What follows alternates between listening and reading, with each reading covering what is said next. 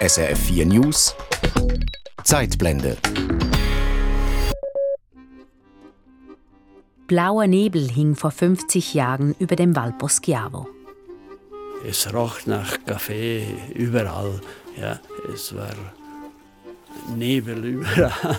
Es war ziemlich blau, ja, grau, blau äh, und auf den Fenstern sah man äh, die Pulver. Äh, unglaublich.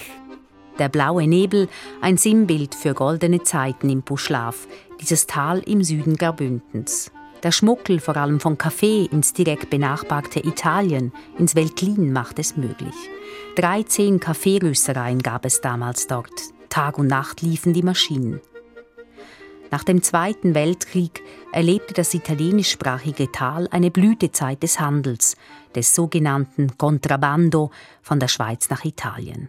Es war Schmuggel im großen Stil, vor allem in den 1960er und 70er Jahren. Historiker Adriano Bazzocco. Diciamo, la, Val, la Valposchiavo è stata, è stata veramente un'industria, un'industria del contrabbando, ha raggiunto livelli mai toccati in nessun altro posto. In Puschlav gab es eine richtige Schmuggelindustrie. Dort hat der Schmuggel ein Niveau erreicht, wie sonst nirgends in der Schweiz. Beispielsweise 1971 wurden 8.917 Tonnen Kaffee nach Italien geschmuggelt. 24 Tonnen pro Tag im Durchschnitt, im Sommer und im Winter. Eine gigantische Zahl. Una quantità, una quantità gigantesca. Dieses Geschäft mit dem Kaffee, aber auch mit Zigaretten florierte also außerordentlich. Denn in Italien war der Kaffee wegen Schutzzöllen rund dreimal so teuer wie in der Schweiz. Zigaretten kosteten etwa das Doppelte. Das ganze Tal profitierte und auch der Bund verdiente kräftig mit. Die Schweiz tolerierte diesen Schwarzhandel abseits der offiziellen Zollposten den sogenannten Export 2. Millionen von Franken flossen so Jahr für Jahr in die Bundeskasse. Wie war das möglich? Wie funktionierte dieser Schmuggel über die grüne Grenze und was ist davon geblieben? Eine Spurensuche auf einstigen Schmugglerpfaden. Mein Name Romana Costa. Eravamo in cinque fratelli, cinque fratelli. e abbiamo deciso di fare il contrabbandiere. Il contrabbandiere. Abend für Abend versammelten sie sich, allen voran Männer, aber auch Frauen, Jugendliche, sogar Greise und Kinder. Im Schutz der Dunkelheit trugen sie große, schwere Säcke voller Kaffee oder Zigaretten auf gefährlichen, steilen Bergpfaden gegen Süden nach Italien. Anfangs waren wir nur wenige, 15, 12, 17 bis 20. Später waren wir zu 50, 60 unterwegs. Dann kamen auch die Frauen nachts mit. Sie trugen 25 Kilo, halb so viel.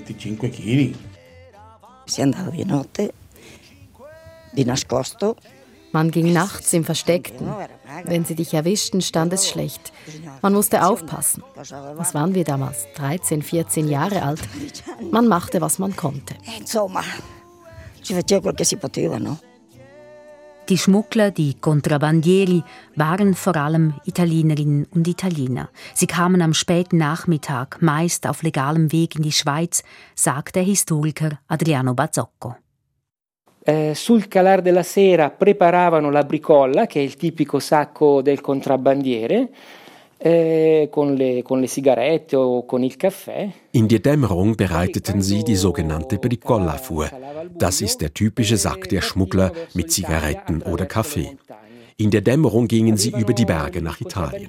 Dabei hatten die Schmuggler stets eine spezielle Ausrüstung dabei einen Stock, um sich in der Nacht sicherer fortzubewegen, spezielles, selbstgemachtes Schuhwerk aus Jute, Beduli genannt, um keinen Krach zu machen und keine Spuren zu hinterlassen.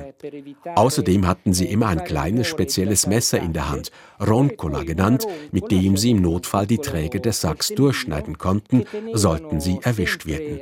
Es war also eine Tätigkeit, die nachts gemacht wurde und gut neben der Arbeit als Bauer einherging, nebst Kühen und Feld und damit ein guter Zustupf zum dürftigen Einkommen war. Eh, accanto a mucche e campi, di tanto in tanto di notte si poteva andare a fare un viaggio per riuscire in tal modo a integrare il reddito, il magro reddito eh, dell'agricoltura. E Nebst der Anstrengung und der Angst, sich weh zu tun, die Angst vor der Grenzwache und davor, die Ware zu verlieren, war es auch eine sehr harte Arbeit. Il lavoro più duro che c'è credo che sia il contrabbando. Si faceva tutta la montagna in pieno inverno, eh, con lo sacco spalla, con la neve. Man hat den ganzen Berg gemacht, mitten im Winter mit dem Sack auf dem Rücken im Schnee und eh, Tatsächlich, beim Piazza Ceylon, dort ist eine Lawine runtergekommen. Es war schon Mitternacht. Sie hat alle mitgerissen. Drei bis vier von uns hatten den Kopf draußen. Wir anderen sieben, acht steckten noch drin. Nicht wirklich tief, tief drin. So ging es. In diesen Aufnahmen aus dem Archiv des italienischsprachigen Radio und Fernsehen der Schweiz, RSI, erzählen ehemalige Schmugglerinnen und Schmuggler vom Schleichhandel zwischen dem Puschlav und dem angrenzenden Veltlin. Meist war es so, die Puschlaver füllten die Säcke ab, die Italiener schleppten sie rüber nach Italien.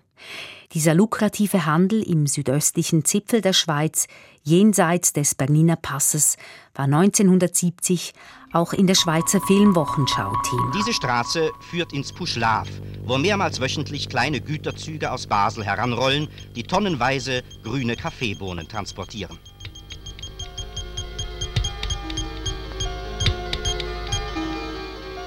Wer hätte gedacht, dass auch die Bewohner dieses Tales sich über Luftverunreinigung oder zumindest über den dauernden Kaffeegeruch beklagen würden? Hier werden diese Kaffeebohnen geröstet und danach in Säcke abgefüllt. Zwischen 500 und 1000 Säcke verlassen täglich unser Land als Schmuggelware. Die Schmuggler sind meistens Italiener. Alle 20 Minuten macht sich eine neue Zweiergruppe auf, jedes Mal in verschiedene Richtungen, um den italienischen Zöllnern zu entgehen.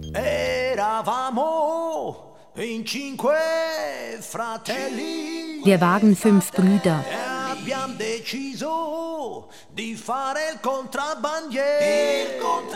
Und wir haben entschieden zu schmuggeln. Hoch und runter die Wege.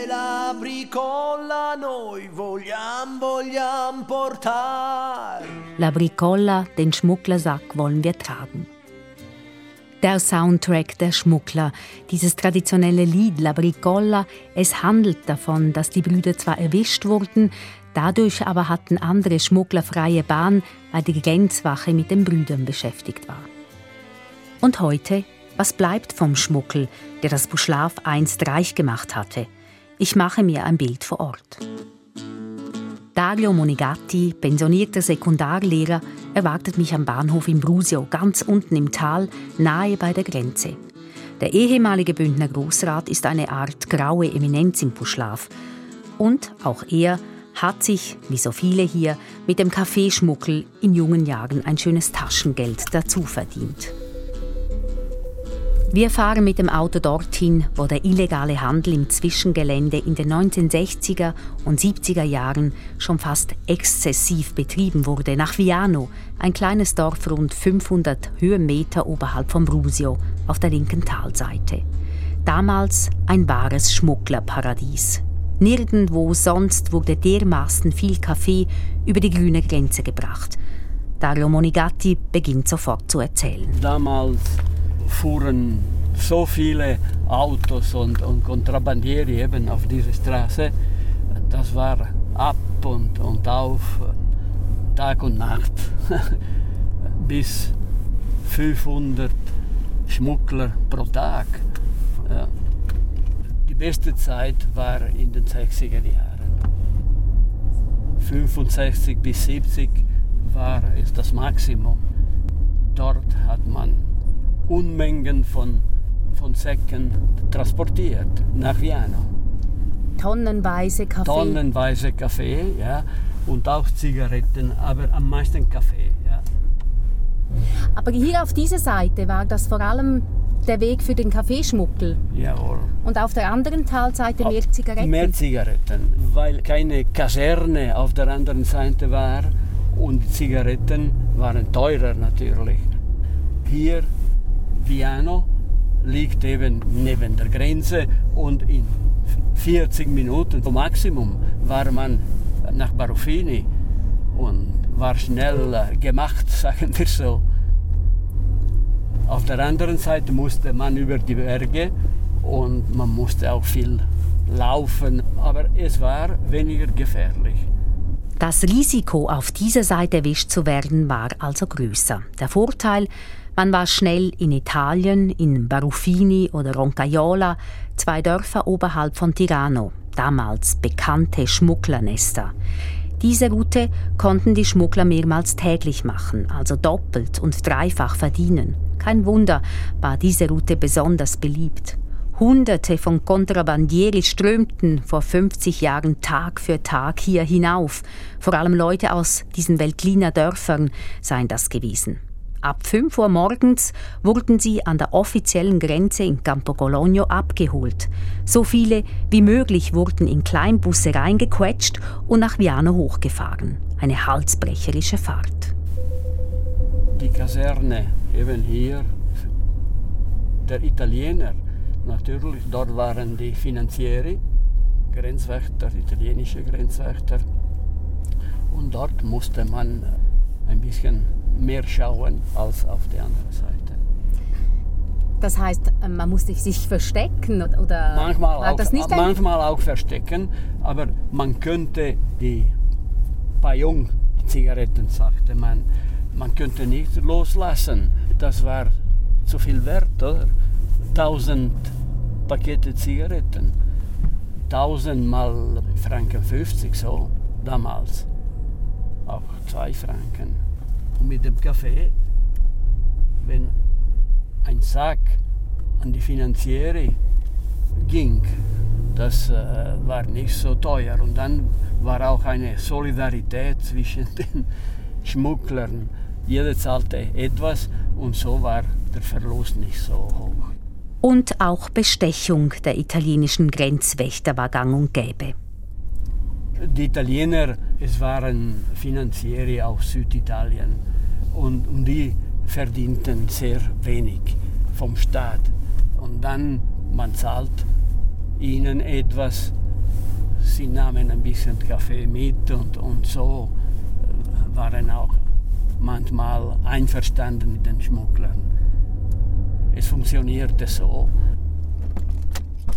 In Viano angekommen, sehen wir über das ganze Tal. Das kleine Dorf mit rund 70 Einwohnerinnen und Einwohnern liegt wie ein Adlernest auf einer Sonnenterrasse. Außerhalb des Weilers, etwas weiter oben, wurden die schweren Jutesäcke mit dem Kaffee für die Schmuggler bereitgestellt, erzählt Monigatti. Da waren diese Baracken, die Säcke wurden hier deponiert. Mhm. Und hier zahlten auch die Kontrabandiere ein Franken pro Sack. Nur der Depot ein Franken. Und dann bekamen die Kontrabandiere 300 Lire äh, pro, pro Kilo. 40 Kilo mal 300 Lire, das macht 12.000 Lire. Mal 7, das war 84 Franken pro, pro Sack. Pro Sack. Und sie machten zwei bis dreimal hin und her. Äh, was verdienten sie? Sehr viel. Im, Im Monat verdienten sie 3000, 4000, es kommt darauf an. Und ein normaler Arbeiter in Italien bekam 300 Franken, 350 Franken pro Monat. Also zehnmal mehr? Ja, zehnmal mehr. Hochrentabel war das also für die Kontrabandieri, die Schmuggler. Aber natürlich war dieses dunkle Geschäft auch ein Segen für das ganze Tal, das Buschlaf. Viele haben davon profitiert. Die einen haben Kaffee geröstet, andere wiederum haben die Schmuggler von der Grenze in Campo Cologno mit dem Bus nach Viano gefahren. Wieder andere hatten Restaurants oder Geschäfte, Delikatessenläden, natürlich mit Kaffee und mit speziellen Zigaretten. Eine ganze Industrie hing am Schmuggel war wichtig, sicher für die Wirtschaft, für Restaurant, für Laden. Es kamen Lastwagen mit Bananen, die wurden hier verkauft, die Kontrabandieri. Es waren bis 500 Kontrabandieri. Sie aßen, weiß nicht wie viele Bananen und, und sie tranken auch viel. hier die, die Baracken hier vorne haben Bananen und Getränke verkauft und verdient natürlich. Ich weiß noch, das war auch ein Geschäft. Bananen und Getränke wurden verteilt wie heute an einem Marathon. Und dann die Restaurants, als die, die Kontrabandieri in Brusio warteten, dann aßen und tranken. Äh, Eben alle konnten Tag. ein bisschen profitieren. Profitieren, jawohl. Es war eine ganze Kette, eine ganze, oder? Gab dann es Leute, die auch, äh, wie ich als Student gemacht habe, den Sack getragen haben bis zur Grenze. Und dann, sie haben probiert auch hier, äh, als Schweizer haben sie den Sack nach Parofini getragen. Mein Bruder hat das einmal gemacht, aber das war so schwer, hat einmal gemacht und, und dann nicht mehr. Das war zu streng. Das war zu streng, das war streng. Sie waren trainiert, auch die Frauen waren sehr äh, trainiert, glaube ich, und, und stark. Eben, ja. es gab Frauen. Frauen viele. auch, ja. ja. Ja, ziemlich viele. Aber die trugen nicht 35 Nein, 25. Das war speziell angefertigt für die Frauen und sie haben eben 25 Kilo getragen. 25 Kilo trugen die Frauen auf dem Rücken und dann noch etwas unter dem Rock in der sogenannten Bastina. Das ist eine Art spezielle Schürze oder Unterhose. Sie haben eben unter dem Rock diese äh, Unterhosen und dann füllten sie mit Kaffee oder mit Zigaretten äh, diese Unterhosen. Und dann sie gingen auch durch die Grenze, so äh, auch in Campo Cologno. Und die Zöllner äh, konnten natürlich nicht äh, unter den Rock schauen. Eben, ja. Wir gehen weiter, vorbei an Häusern, die damals der eidgenössischen Zolldirektion gehörten. Und dort wohnten die Grenzwächter. Es waren bis vier, fünf Grenzwächter hier, wohnten sie hier. Denn auch der Bund verdiente bei diesem Schmuggel nach Italien kräftig mit. Millionen von Franken an Mehrwertsteuer flossen so in die Bundeskasse. Aus Schweizer Sicht war das kein Schmuggel. Diese Ausfuhr im sogenannten Zwischengelände, also abseits der offiziellen Zollposten, sie war legal und wurde Export 2 genannt. Die Säcke mit Kaffee mussten einfach am Zollhaus deklariert werden, so Monigatti. Einige Schritte weiter vorne stehen wir vor einem verwaisten Bruchsteinhaus mit geschlossener Tür. Das ehemalige Zollhaus. Das war das Zollhaus. Ja. Man zahlte direkt in Basel, wo der Kaffee von Südamerika kam. In Basel zahlte man die Mehrwertsteuer. Und dann wurde Kaffee nach Brusio transportiert per Bahn oder Lastwagen und dann bis hier oben. Und man musste nichts zahlen. Das war schon erledigt, schon in Basel. Hier wurde nur deklariert und auf einem Blatt alles geschrieben, so viele Kilo Kaffee oder Zigaretten. Und dann wurde nach Bern, Zolldirektion, hat alles noch heute im Archiv, kann man das nachschauen. Tonnenweise Kaffee, bis 20 äh, Tonnen pro, pro Tag. Unglaublich, aber das war akzeptiert und, und einige Familien sind reich geworden. Sie hatten äh, Villa im Kommersee, sie machten Ferien in, in Amalfiküste und sie waren wirklich, wirklich reich. Viele Häuser in Berlin, in, überall. Noch heute zeugen imposante Palazzi von der glücklichen Schmugglerzeit im Tal. Hier oben, auf fast 1400 Meter über Meer, ist heute so ziemlich alles verlassen. Bloß noch der Brunnen plätschert vor sich hin. Sonst absolute Stille. Doch noch vor 50 Jahren war hier reger Betrieb, ein Kommen und Gehen wie auf einem Marktplatz, erinnert sich Monegatti, natürlich mit einer gewissen Anspannung, denn auf der italienischen Seite war diese Ausfuhr nicht gutiert. Sie war Contrabando gegen das Gesetz, also illegal. So entgingen dem italienischen Fiskus Millionen, bis zu sieben Franken pro Kilogramm geschmuggelten Kaffee. Es galt also, sich nicht von italienischen Zöllnern, den Finanzieri, erwischen zu lassen. Es waren Kolonnen, 10 bis 15. Dann hier vorne, eine Gruppe ging links, die andere rechts und, und sie gingen nicht alle zusammen.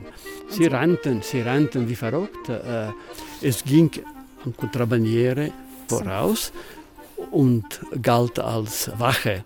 Und wenn er frei war, dann machte er so äh, Pfiff. Pfiff. Und dann konnten die alle durch die Grenze ohne Probleme gehen.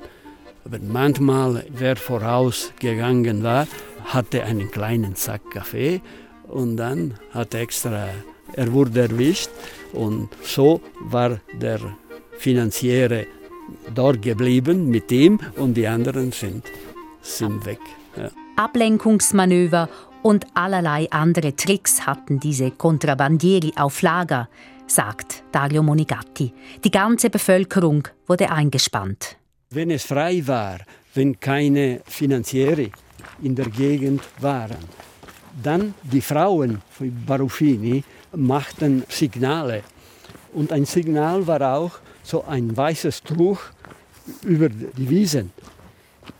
Und dann sahen sie schon von von hier, ah, das ist frei, es gibt in der Gegend keine Finanzen. Und dann konnten sie gehen ohne Probleme. Ein Katz- und Mausspiel. Und eben, ab und an drückten auch die italienischen Zöllner beide Augen zu, wenn auch für sie dabei etwas raussprang, finanziell oder vielleicht eine Liebschaft mit einer Einheimischen. Diese jungen Frauen, sagen wir so, waren Fidanzate. Dann blieben sie in der Kaserne oder in, im Wald und dann die Kontrabandieren könnten weggehen, ja, ohne Probleme. Also man hat die Frauen auch benutzt, um ja, die Grenzgänger um die, die, jawohl, quasi jawohl, abzulenken. Ja, das war der Trick. okay, gehen wir weiter. Gehen wir bis zur Grenze. Ja.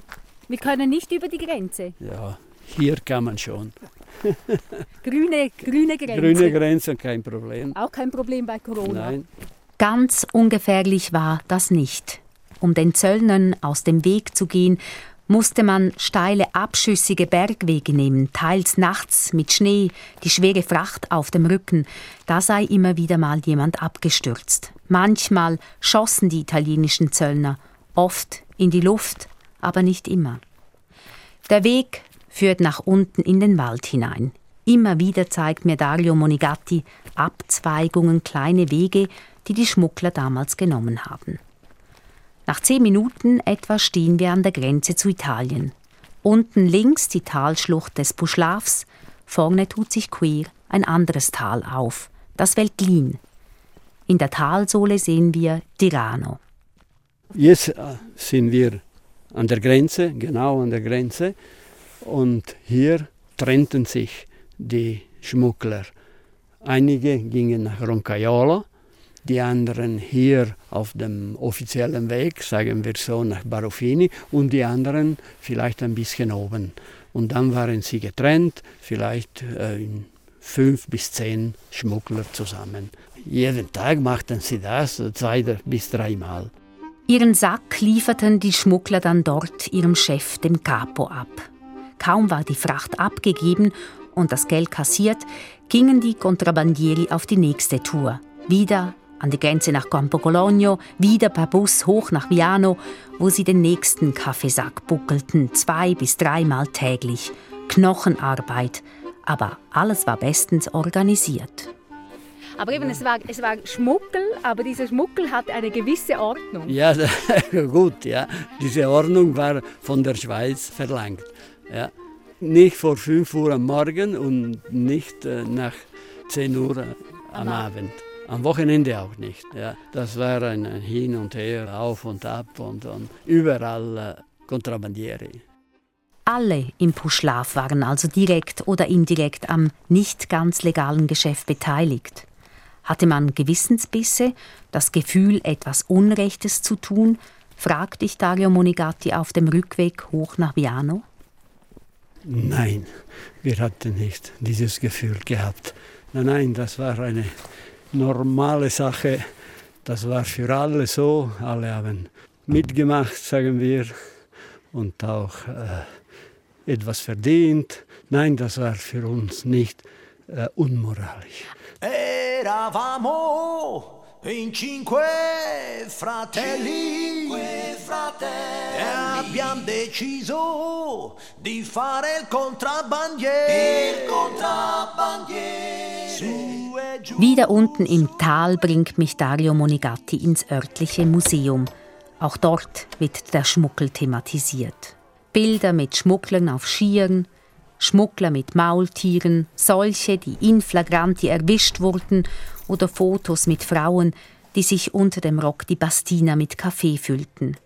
Die selbstgemachten Schuhe aus Jute sind ausgestellt, ebenso das typische Schmugglermesser und originale Schmugglersäcke. Hier sieht man einen Sack voll von Kaffee und da kann man auch das Gewicht probieren. Soll ich versuchen, ja? ja? Also versuchen Sie. Ähm, das sind Madonna! 38 Kilo. Das ist wirklich schwer. Adriano Bazzocco, der Tessiner Historiker, hat soeben seine Dissertation zum Thema geschrieben. Er sagt, der traditionelle Schmuggel sei gesellschaftlich durchaus akzeptiert gewesen. Il contrabbandiere è sempre stato circondato da un alone romantico. Der traditionelle Schmuggler wurde stets romantisiert. In diesen Grenzgebieten war dieses illegale Tun nie verrufen. Im Gegenteil, es stand für lokale Identität und war in Italien ein Zeichen gegen den zentralen Staat. Ein Staat, der aus Sicht dieser Regionen zu hohe Steuern einforderte und total unsensibel gegenüber ihren Problemen agierte. Schmuggeln war auch ein Zeichen für Mut. Das erste Mal zu schmuggeln war oftmals eine Art Initiationsritual. Man sagte auch, wer nicht schmuggelt, werde keine Frau kriegen. Deshalb war der Schmuggel nie verrufen, sondern von allen richtig gehend zelebriert. E si diceva anche che chi non aveva mai fatto un viaggio di contrabbando non avrebbe mai trovato la fidanzata. Per cui il contrabbando non è mai stato considerato attività riprovevole, ma è stato addirittura celebrato, celebrato da tutta la società. Alle waren beteiligt. Die Armut war der unmittelbare Grund, man schmuggelte aus Notwendigkeit. Es ging ums Überleben. Nach dem Zweiten Weltkrieg waren die Leute im Waldlin bitterarm. Der Schmuggel war ein willkommenes Zusatzeinkommen für diese Leute, die mehrheitlich von der Landwirtschaft lebten, weiß Bazzocco. che in questa attività hanno trovato un, uh, un modo per sbarcare il lunario, per riuscire Mit dieser Tätigkeit haben sie einen Weg gefunden, über die Runden zu kommen, um zu überleben und der Armut zu entfliehen. Der Schmuggel an der Grenze zu Italien sei viel ausgeprägter gewesen als jener nach Frankreich, Deutschland oder Österreich, so Bazzocco. Dies, weil Italien Schutzzölle oder Monopole auf gewisse Waren eingeführt hatte, wie eben zum Beispiel auf Kaffee, Tabak oder Zucker. Diese Güter waren in Italien also viel teurer als in der Schweiz. Das wiederum verleitete zum Schmuggel. Die Schweiz hingegen mit ihrer liberalen Preispolitik führte ab 1948 den sogenannten Export 2 ein und tolerierte damit den Schleichhandel. Was aber nicht bedeutet, dass die Schweiz ihn auch aktiv förderte, sagt Adriano Bazzocco. La Svizzera non si è mai spinta fino a promuovere il contrabbando. Eh, die Schweiz hat den Schmuggel bloß verwaltet und die Probleme, die damit einhergingen. Wenn ich ans Buschlaf denke, mit all seinen Kaffeeröstereien, da gab es etwa Probleme mit schlechter Luft, Rauch, Gestank. Das musste geregelt werden. Oder im Winter, wenn es kalt war, haben die Schmuggler auf den Bergen oft alles niedergebrannt, was sie gefunden haben, um sich zu wärmen. So haben sie großen Schaden angerichtet. Auch das musste geregelt werden. Die Schweiz hat den Schmuggel nicht gefördert, aber auch nicht eingedämmt. Ma non si è mai spinta la Svizzera né a promuovere né a perseguire il contrabbando. Das wiederum führte immer wieder zu diplomatischen Spannungen zwischen den beiden Ländern, denn Italien erlitt dadurch große Steuerverluste. Certamente, certamente. Per l'Italia questi flussi di merce illegale hanno provocato delle perdite fiscali enormi. Doch die Schweiz hielt am Export 2 fest und half so indirekt dem Puschlav, dieser vom Rest der Schweiz isolierten Randregion. Denn der Bund verdiente zünftig mit. 100 Millionen Franken, so viel hat er in der Hochblüte 1969 mit dem Zigarettenschmuggel eingenommen, über die Tabaksteuer, die damals in die AHV floss. Einem von 20 Pensionierten finanzierte der Bund damit die volle Rente. Schmuckel sei Dank. Bis Mitte der 1990er Jahre galt der Export 2 weiter. Der Schmuckel aber verlor bereits 20 Jahre vorher seinen Anreiz. Die goldenen Schmugglerjahre des Buschlafs, sie gingen ab Mitte 1970 von selbst zu Ende, sagt Historiker Adriano Bazzocco. Il contrabbando al confine tra la Svizzera e l'Italia si spegne da sé eh, verso la metà degli anni 70 e si spegne da sé a causa della, della svalutazione della Lira. Die Lira verlor an Wert und der Schweizer Franken wurde stärker. Damit hatten die Schmuggler keinen Gewinn mehr. So waren sie gezwungen, den Sack an den Nagel zu hängen und aufzuhören. E.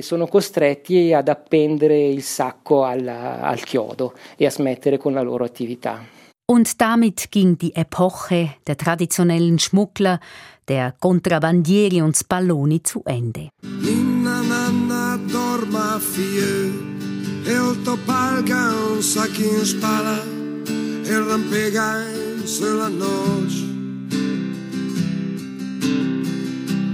Prega la luna de me a falcia pa, prega la stella de verdande che va, prega il sente de portame la ca. Und heute? Das Grenzdorf Campo Cologno, das zur Gemeinde Brusio gehört, ist wie ausgestorben. Dort an der Grenze wo früher Kontrabandieri schon morgens um fünf auf die Fahrt nach Viano warteten, ist es schattig und trist. Bloß noch einzelne Spuren erinnern an die goldenen Schmugglerjahre. Auf den Fassaden der Häuser an der Hauptstraße etwa liest man noch im verblichenen Buchstaben Negozio, Bar oder Ristorante. Dario Monigatti, der engagierte Bürger von Brusio, sagt etwas niedergeschlagen – ich glaube, Brusio hat einen Fehler gemacht, hat alles auf Schmuggler gesetzt ja, und hat zum Beispiel Tourismus vergessen. Man hat nicht in die Zukunft geschaut und einfach Geld gemacht. Auch die Gemeinde hat verdient, sagen wir so. Und ein paar Familien sind reich geworden.